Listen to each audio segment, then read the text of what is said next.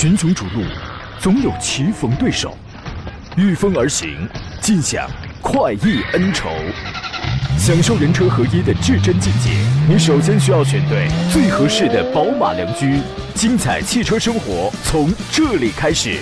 买车意见领袖，权威专家团队聚会团购买车，专业评测试驾，主持人杨洋为你客观权威解析。这里是 Up Radio 购车联盟。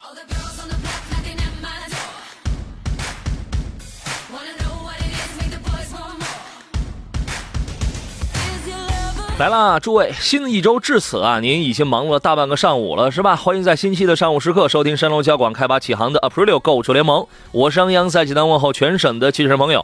有人说每逢周一都睡不醒，心情不好，哼，说了就跟谁睡了醒似的哈。讲真，我最近的这个人生态度和心情啊，主要取决于当天的这个气温是不是超过三十度。他们说这个心情不好的时候捏方捏这个方便面可以发泄。今天早晨呢，我也尝试了一下啊。说实话，我感觉这个效果并不是很理想。在这儿呢，我想友情提醒啊，我想提醒所有的朋友，一定要等煮面的水凉了之后，你再捏，OK？今天十一点到十二点，大家非常熟悉了这一短短一个小时的直播，我们依旧是专业探讨研究一下选车买车的专业问题。想真实知道哪一款车的优点跟缺点，想了解哪一款车是推荐购买的，欢迎拨打直播间的两路热线电话号码是零五三幺八二九二六零六零八二九二七零七零。我们还有几种网络互动方式，请关注我的新浪微博山东交广杨洋侃车，第一个杨木字旁，第二个杨提手旁，单人旁，砍大山的砍。另外呢，微信公众账号，请你关注山东交通广播，或者是公众号里面搜索杨洋砍。车小许的拼全拼，你可以找到。欢迎我们车友群里的朋友，来的已经是特别的早了啊！今天陪我一起解答您选车买车问题的是来自济南天天拍车公司的汽车专家石占平石老师。你好，石老师。哎，杨好，各位车友好。今天是中考吧？今天是中考吗？好像是啊。我听这这个办公室里家子孩这个家里头孩子岁数大点了，好像说今天陆陆续续的啊，陆陆续续的要开始中考，这个节奏可能不太一样哈。高考方罢，中考又至。这是漫漫求学路上的一个小的节点啊，这个对于我而言呢，现在在考试的那都是学弟学妹，但是对您来讲呢，那都是学侄儿、学侄女儿。你看你，你说吧，你看你这岁数，我说的在理吧？呃，很有道理，很有道理啊，那是。那么你就作为你现此时此刻，你就不想跟你的学侄儿、学侄女儿说点什么吗？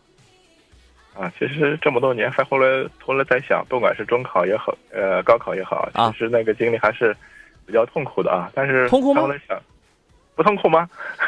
痛苦吗？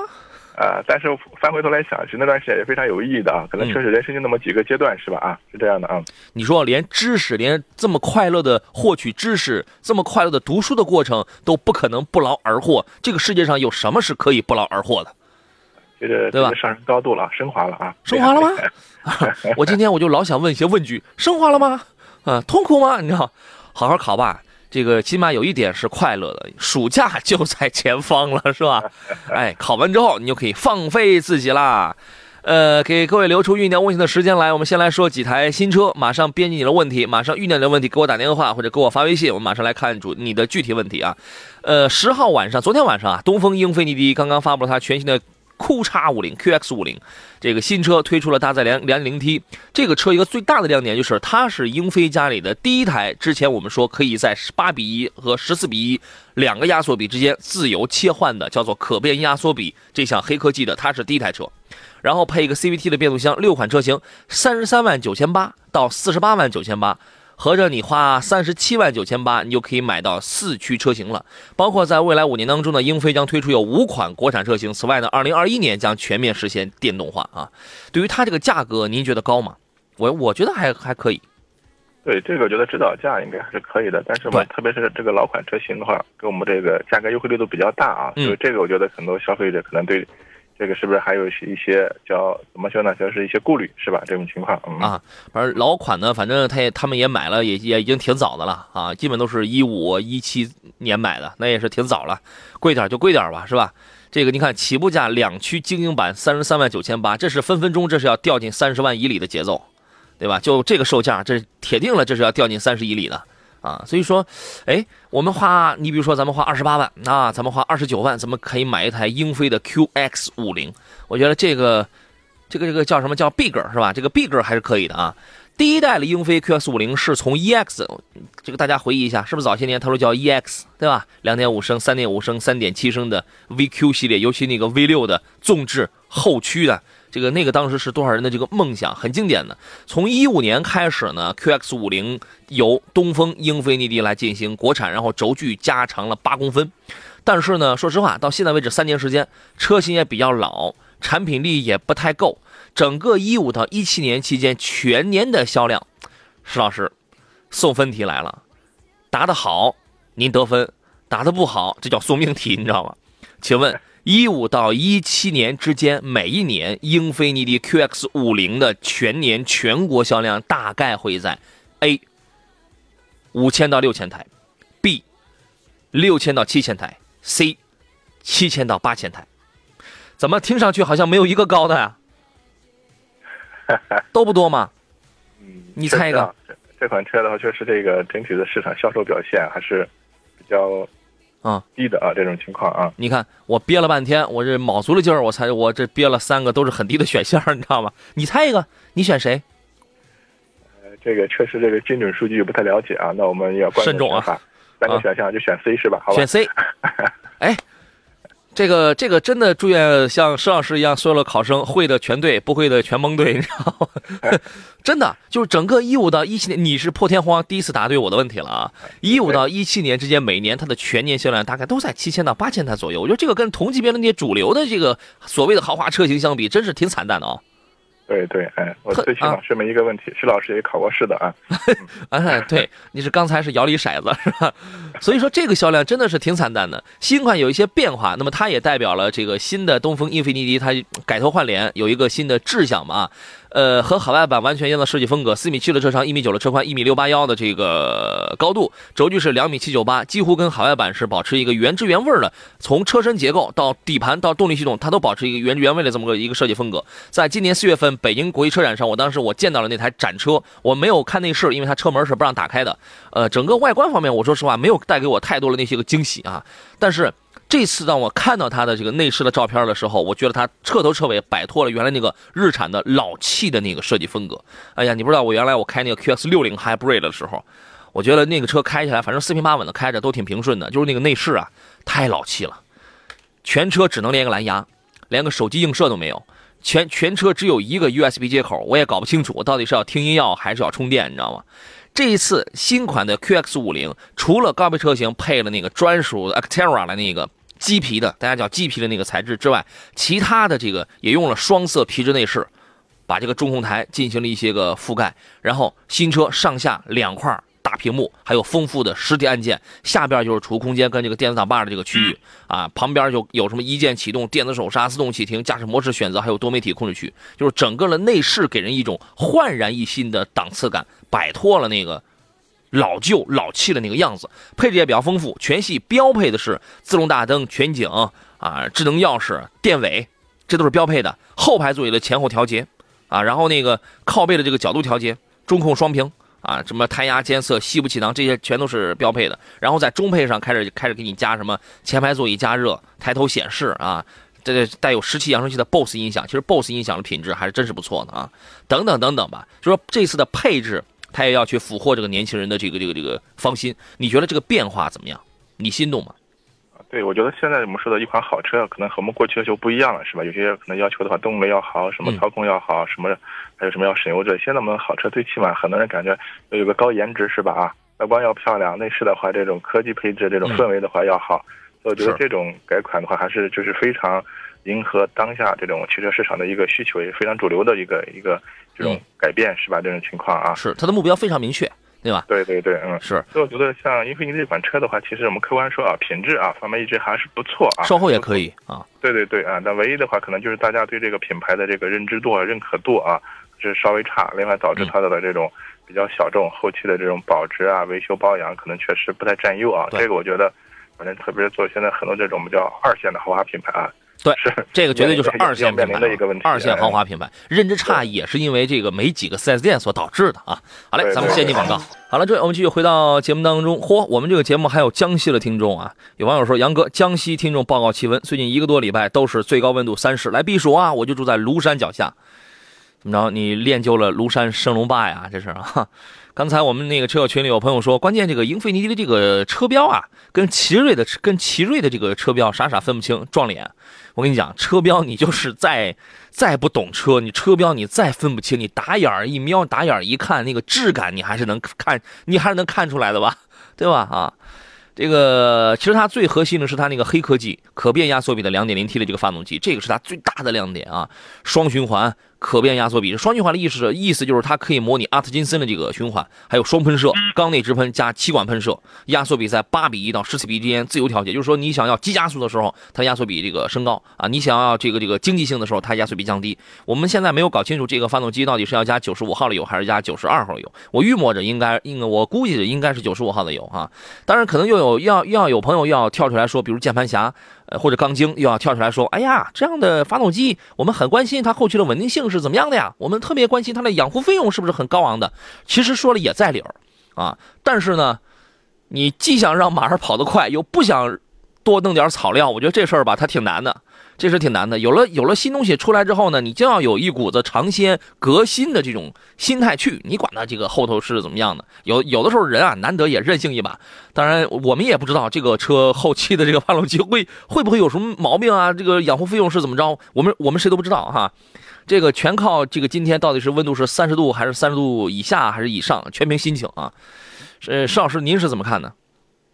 对，确实是瑞阳所说这种情况，就是我们现在很多车企的话，它会做很多这种研发，我们叫做黑科技也好，或者很多前沿的技术啊，都储备它都有，是吧？嗯。关键是这个这个车一旦量产以量产以后的话，往往很多东西的话，就是我们说技术和市场妥协的这么一个结果，是吧？嗯嗯。我可能有很先进的技术，但是可能一个是个成本会高，另外可能对一些外部环境要求会高，是吧？啊。哎。所以的话，可能这种技术我宁愿暂时先不用，是吧？等这个市场或者这个外部条件成熟了，我再用这种情况啊。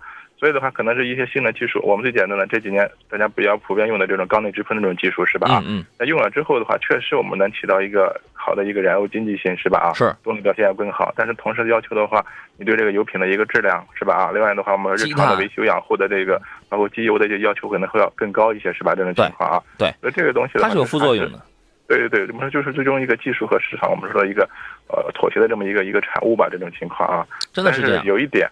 就这个车企之所以敢在我们量产之前上去用的话，我觉得最起码它是经过深入调研的，或者对这个这项技术它还是有这种有底气的，是吧？这种情况，嗯嗯，是这个就好比啊，你比如说我身体不舒服，然后我吃了某一种药，这种药是非常对症的，但是可能会给我带来一些副作用，对吧？这个有可能。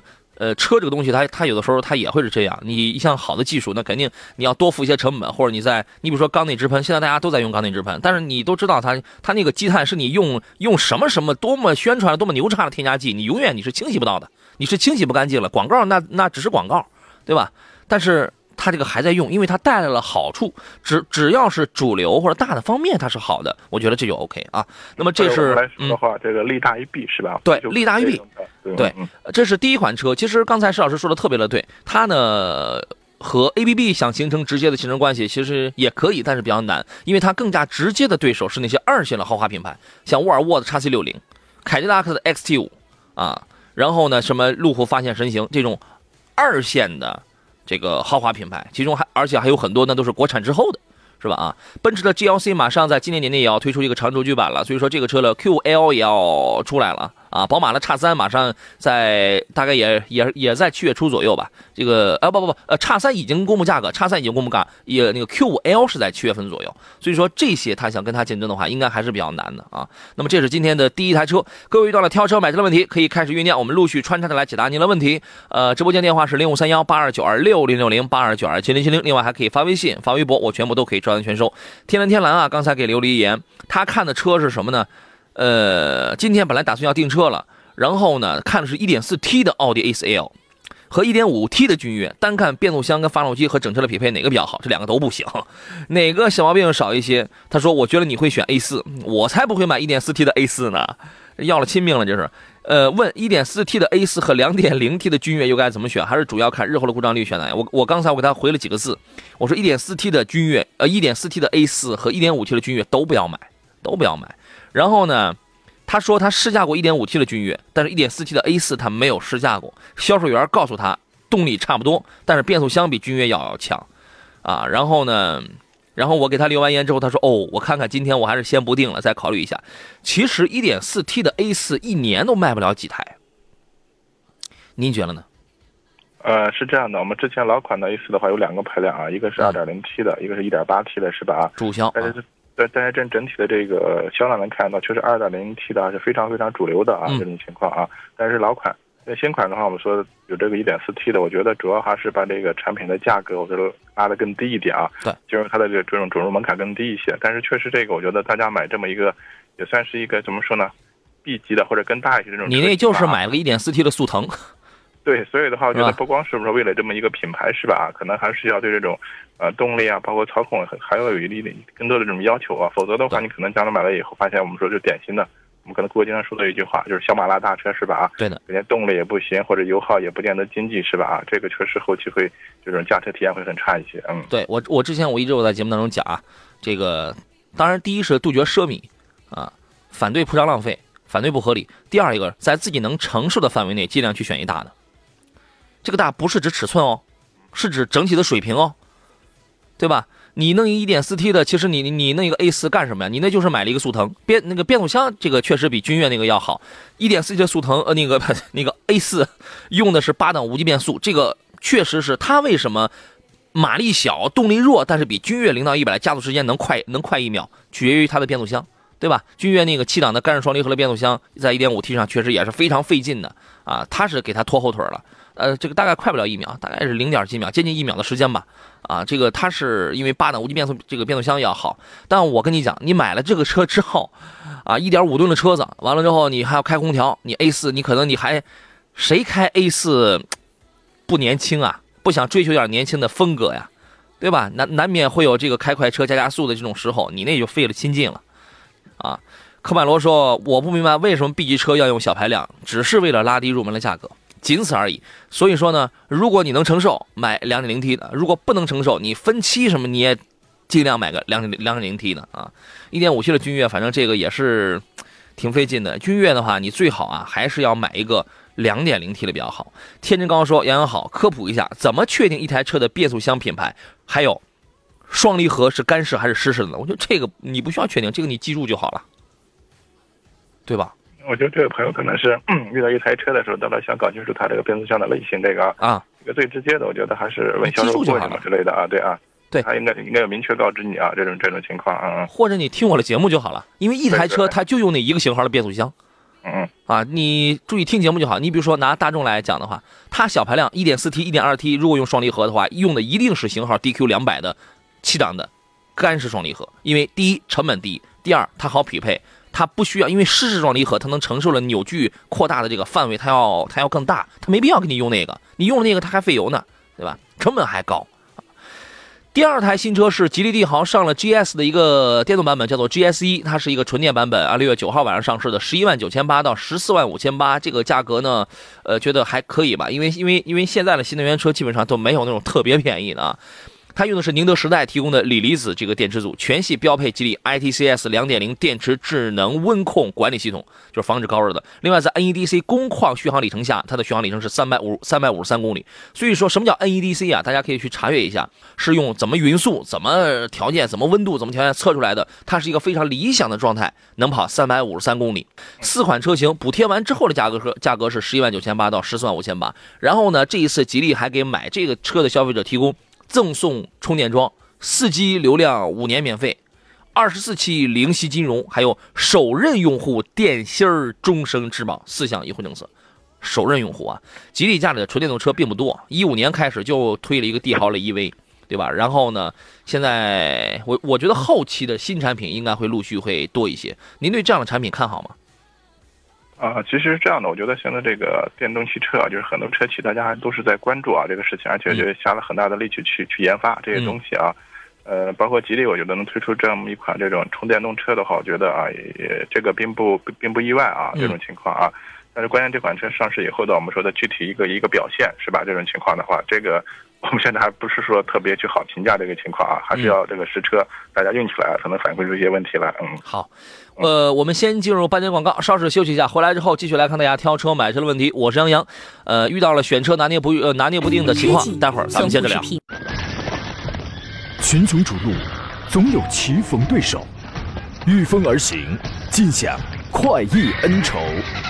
享受人车合一的至臻境界，你首先需要选对最合适的宝马良驹。精彩汽车生活从这里开始，买车意见领袖，权威专家团队聚会团购买车，专业评测试驾，主持人杨洋为你客观权威解析。这里是 Up Radio 购车联盟。好啦，诸位，我们继续回到节目当中。星期一，这里是为您直播的山东交通广播 Aprilio 购车联盟，我们专业解决的是挑车买车的问题。我是杨洋。呃，遇到拿捏不定主意的情况下，不知道该买什么车了呀？你欢迎跟我们来聊一聊，我们量体裁衣，对症下药啊。个直播间联络电话是零五三幺八二九二六零六零八二九二七零七零。另外，您可以关注我的新浪微博，还可以给我发微信、发 QQ，我全部都可以专栏全收。马上酝酿你的问题，发送到山东交通广播的微信平台，或者是山呃，或者是杨洋侃车的微信公众号，我全部都可以收得到啊。今天做上宾的是大家非常喜欢的石安平石老师，你好，石老师。哎，杨好，各位车友好。刚才那个帝豪的 GSE 呢，其实呃没有什么太多可讲的，它就是帝豪的一个纯电动版本。呃，因为它那个电池它是放在底盘的这个中央的，所以没有说像其他有一些车型那样影响后备箱的这个空间。然后呢，也没有备胎，因为现在你说为什么大多数的电动车都没有备胎呢？呃，不需要是吧？哈哈，因为我觉得考虑还是可能现在这样的大部分来说还是用的短途出行是吧？对，短途出行的话，一般可能这种救援还是会比较及时的啊。哎，一般可能高速的时候或者野外的话，我们大家有个备胎是吧？会更放心一些啊。好吧，一听你这个说法呀，我觉得你要是干了这行，你可能是一个奸商，你知道吗？我们也需要，我们需要备胎，你知道吗？这个备胎的话，它肯定会增加这个车辆重量嘛，是吧？有时候我们说一个工程师啊，为这个这个车辆减轻自重啊，确实能扔的全扔了。对 对，想您绞尽脑汁是吧？其实省省省，哪怕省一公斤两公斤的。对。这段话又说回来，但是我们很多消费者的话，我连后备箱里装一瓶水，还得装些什么这个东西那个东西啊？呵，您没见我那后备箱？您没见我那后备箱哈？你你现在你就给我两斤螃蟹，我那后备箱我都塞不了。要不你试试？你看我能不能放得下？那个今天中午你可以试一试啊。我觉得螃蟹可以，那你块砖头先试试，好吧？砖头放不了，螃蟹可以放。那个 GS 一的那个后备箱底板下边是家用的两百二十伏的充电线，还有补胎液，他给你放了这个补胎液哈。然后宁德的宁德时代呢提供了一个五十二千瓦时的三元锂锂离子这个电池，使用六十千瓦的充电桩，快充装的话，从百分之三十电量充到百分之八十需要半个半个小时，我觉得这个还是可以。但是请注意，它不是从零到百分之八十需要半小时，没那么快。啊，你要有百分之三十的这个流量啊，然后用的是永磁同步电机啊，这个咱们就不再多说了。呃，我觉得官方一定又在宣传它的零到一百的加速，所有的电动车都在加，都在提这样的事情，但我觉得没什么太大的意义啊。然后呢，呃，它的直接对手就是荣威的 e R 叉五和比亚迪宋的 EV R 叉五呢，它的设计、它的科技感、它的配置，我觉得这是它最大的强项。然后呢，比亚迪宋的这个 EV 呢，应该说它是上市，它是上市时间是比较长的，所以价格方面你可你可以研究一下，现在可能会有一些比较大的这个优惠幅度啊。呃，然后呢，我们来说另外一台车，有朋友这个发微信，然后上周的时候就有人就发微信问啊，因为看肯定是看我发微博发那个朋友圈，而且我在杨侃车的微信公众号里边我也发了一条这个我深度评测，因为我是山东，我是整个山东第一个拥有日产途达长测车的人。然后呢，确实也开了一个多礼拜，城市道路。呃，这个越野模拟的越野路况，然后都有在开，两驱、四驱、高速四驱、低速四驱也都有在测。对于这个车，真的是现在来讲的话，可以讲是非常了解的，是比较 比较细致吧。然后写了一篇非常详细的这个评测文章，就在杨侃车的这个微信后台。对于这个车有兴趣的朋友，你可以去关注一下啊。没有没有兴趣的，你对越野车压根就没有半毛钱兴趣的，你这个你你连看你都不用看啊。石老师，你觉得这个途达这个车，在它这个价位，它是十六万九千八到二十四万五千八。你觉得在在这个价位，它有直接的竞争对手吗？呃，严格来说的，我觉得可能竞争水不多，是吧？啊，应该是包括可能唯一有的话，就是我们现在一些自主品牌的一些车型吧。啊，嗯，觉得像那个类似像哈弗 H 九啊，嗯，还有像这种广汽传祺也推出了一款啊，这种全相对来说尺寸比较大的啊，嗯，这样的。传祺谁？嗯，应该是 GS 九还是哪一个？GS 九，GS 九吗？哎，忘了。但是至少目前的像是 GS 八这样一类的软妹子，这个绝对不是。对，另外我印我印象里面好像是那个大通也推出一款类似的 D 九零是吧？我跟你讲，现在无论是 H 九还是 D 九零，现在从从真正的市场表现上讲，那都是凉凉，你知道吧？都是凉凉了。对这个说你说真正给它构成这种精品车型的，或者有有实力和它竞争的，我觉得目前还真不是特别多啊。第一，你得是合资；然后第二呢，你得是纯越野。它真的它没有什么直接的竞争对手。我在文章当中，我我说站在对岸的那个荣威的 R 叉八，那个可能会算一个，那个可能会算一个啊。这次的这个长期试驾车呢，是由济南工业北路东风日产金大友 4S 店友情提供的。那么这个时候，我们连线一下该店的鲍宪明鲍经理啊。呃，你好，鲍经理。你好，嗯，我们其实对于这个车呢，咱们就站在消费者的角度上，弄清楚几个最主要他们最关心的问题就可以了啊。第一个问题，它大吗？哦，真的是非常大，真的是挺大。不单这种车型，它整体车长四米八八二，嗯，宽一米八五零，高一米八三五，嗯，轴距达到两米八五零，嗯，这款车型在同级别中，它的尺寸是相当大的，嗯，它的车身长度比普拉多还要长。对比那个三点五三点五的 T X 版的那个普拉多还要更大，对，那个大一些，对，那这后者的长度是四米八四，轴距是两米七九，对吧？途达那个是四米八八二的长度，两米八五的轴距，真的比它大。就是说我在开这个车的时候呢，如果你的小区车位规划的稍微小一点啊，然后呢你的两边如果都停大车的话，那么你这个车你要停进去，说实话挺困难的。所以足以见得这个车真的很壮，你知道吗？我微博上有位朋友他给我留了一言。我也我也不知道他是真坐过这个，还是还是他真的是个儿特别高，你知道吗？他说：“哎呀，这个车我去试乘过，我我坐在第二排，我觉得那个空间，我一抬头我就能碰到那个头顶，我觉得这个好压抑。”我说：“朋友，你坐，你确定你坐的是途达吗？因为这个车我不光开过，我那天我去越野，我去豁完了车之后回来的时候，因为我有两个同事，大家从稿件当中也看到了，然后有一个同事他特别他挺想开的，我说行，我说那你开着往回走，我就到后排去坐了。”各种葛优躺，各各各种坐，我一米七八的身高，我真的觉得很宽敞的。因为那因为这个车它不是那种溜背的那种设计，整体方方正正的，所以说你要说它后排什么拘谨啊什么的，我觉得不可能啊，真的不可能，除非你的身高得两米多，你知道吗？啊，第二一个问题，很多人会特关心，它真的是一台越野车吗？我二十二万、二十四万我就能买一台越野车吗？途达真是一款真真正正的越野车。怎么讲？首先啊。从三个方面可以跟大家阐述一下。第一，衡量是一款真正越野车的标准，首先就要一个非承载式的车身带大梁。嗯，这个它有。同时还要兼备越野车的悬挂。嗯，全新途达前悬挂配备了双叉臂前悬挂，后悬挂带稳定杆的五连杆整体桥式后悬挂。嗯。第三点，途达具有专业的两把锁，第一把锁机械牙嵌式后桥差速锁。可以完全锁止后桥。对，第二把锁，DRSD 电子自动差速锁。嗯，当一侧的车轮发生打滑的时候，可以对侧车轮实时制动，把动力传递到没有打滑的车，从而实现脱困的功能。对，这个呢，各位可以去看我的那个评测。我真的是找了一块儿，在济南市区的西边，我我有我有一朋友，他有那么一块，这个真正当当年为越野而造的一块这个试驾场地，呃。二十几度的坡，四十多度的坡，枕木路，模仿交叉轴的炮弹坑，水坑，台阶石子路，全都有。啊，只不过有的时候我拍那个小视频的时候，可能那个车我故意加快了速度啊，然后那个车跑的比较快，你可能看不出那个车身在晃啊。而而且我去爬那个坡，绝对都不是冲坡，到了坡前一定是慢慢的用它的低速四驱 follow 的这个低速档，慢慢的往上上。这个车在其实它的这个，你要是平时开的话，你按一个两驱开，因为它就是一个后驱嘛，你按一个两驱开就足够了。调到高速四驱的时候，五十比五十的前后的扭矩分配。应该是足以应对现在绝大多数的这个雨雪沙石的这种路面了吧？应该是完全足够了。如果你真的想去越想去越野的话，我我用的是低速四驱，然后扭矩放大两点七七倍，因为这个车的扭矩大概是两百三十四牛米，是吧？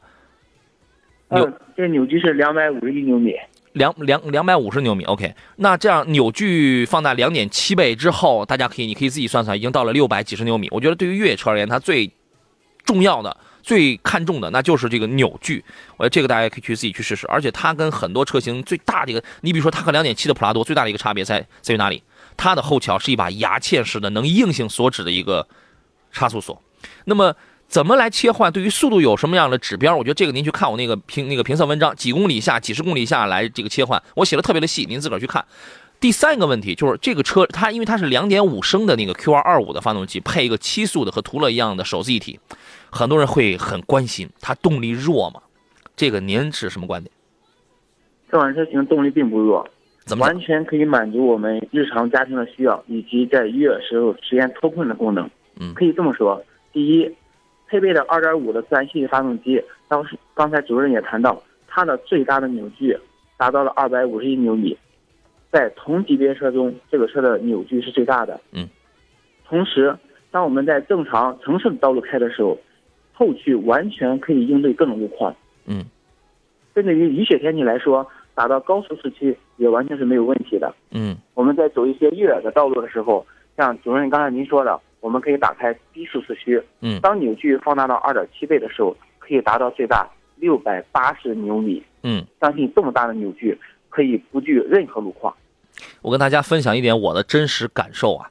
这两点五的发动机呢，打着火的时候，你会发现这个噪音，发动机的这个噪音确实要大了一点儿。就是整个的起步阶段，它确实要稍微弱，这个急加速噪音大点，但是你的速度稍微提起一点点来，就是不用说那个速度你非得提的特别快，不用，你稍微你起了步之后，你速度提起一点点来之后，这个加速还是挺轻快、挺流畅。这确实是因为虽然这个车是郑州日产造，但是东风日产提供的整个的动力单元在调教上，确实是这个东风日产这是花了一些个心思，起步弱，起步慢一点，但是你开起来之后，我用一个词来形容，这个车真的不是个弱鸡。啊，这个这个这个，除了噪音大，除了起步弱一点之外，你在整个巡航状态下提速真的是挺平顺的。因为你不要拿它去跟某一些 2.0T 呀、甚至 2.5T 啊、3.0T 这样的车去比拼直线加速，这个不是这个车生下来的一个最大的一个亮点。它的特性跟英菲尼迪 QX60 Hybrid 的那个车是一样，那个车是 2.5T 的，七座的。我开那个车的感觉跟开跟开这个车是一样的，起步稍微弱点，但整个你开起来之后很平顺，动力够用。各位，你可以自己，你可以去试一试啊。我们先进入广告，回来之后呢，咱们问点优惠的情况。好了，各位，我们继续回到周一的购车联盟的节目当中。刚才我们一直在这个简要的去分享一下日产的途达这个车的我的一些试驾感受，因为不想说的太详细，太详细的您自己直接到杨洋侃车的微信公众账号当中直接去看。好家伙，那个真是才思如尿崩，下笔如有神哈，这个几千字啊。有没有一万字啊？反正写的特别的细，因为有的时候想把一些详细的东西记录下来，就是因为我开车的时候，说实话，我我有个特别不好的习惯，你知道是什么？随时发现，随时用语音啊，这个什么录录音啊、什么这个就这个就在手边啊。其实这个是一挺挺挺影响安全的一个习惯，但是我想一点我都不错过，随时记录下来，完了之后就是。用最全面的一些个态度和大家来进行分享，我就生怕遗漏了一点。刚才说这个这个车，其实它真的是一款越野车，动力啊，除了我刚才描绘的那个，你要是巡航状态下开开起来，我觉得完全够用。你不要拿这个去去那个超车，这个车非常宽大。那个那个重心也高，哎，但是你但是你发现我在市区，反正有了有了高架桥，那个八十左右这个时速入弯的时候，车身很稳健。重心高，但是东风日产把它调教的整体的悬架没有特别松散，整体车身没有往外抛，就是特别松散的那个感觉啊。呃，这个车的油耗呀，肯定会有很多人觉得是挺高。我一开的时候，当时我测的是十三点八升，其实我并没有特别去注意啊。然后呢，昨天晚上、前天晚上更新了一下，是十一点几升。哎，我觉得这个油耗是真实的吗？包经理，嗯，这个油耗是真实的，因为作为日产来说。我们有很强大的科技后盾，对于发动机以及变速箱的调教，完全可以做到最低的油耗。这个广大用户完全可以放心。但是这个真的挺难想象，因为这个第一它非承载，第二这个车身的自重大概在一点九吨左右。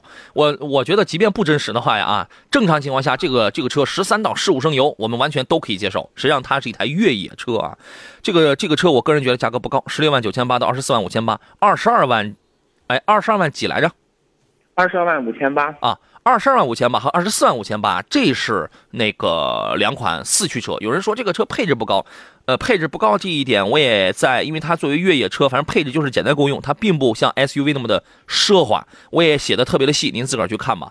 呃，所以说目前节目上，因为这个车。呃，可能要形成一个热度跟购买需要一些时间，所以说目前节目上，我在我们节目里关注度更高的，像是奇骏呐、逍客呀、骐达、轩逸这些车，目前这个呃工业北路金大有 4S 店能够给出的这个正常销售的优惠政策吧，这这些我觉得这个这些车是大家更为关心的，是吧？您给我们来介绍一下吧。嗯，好的。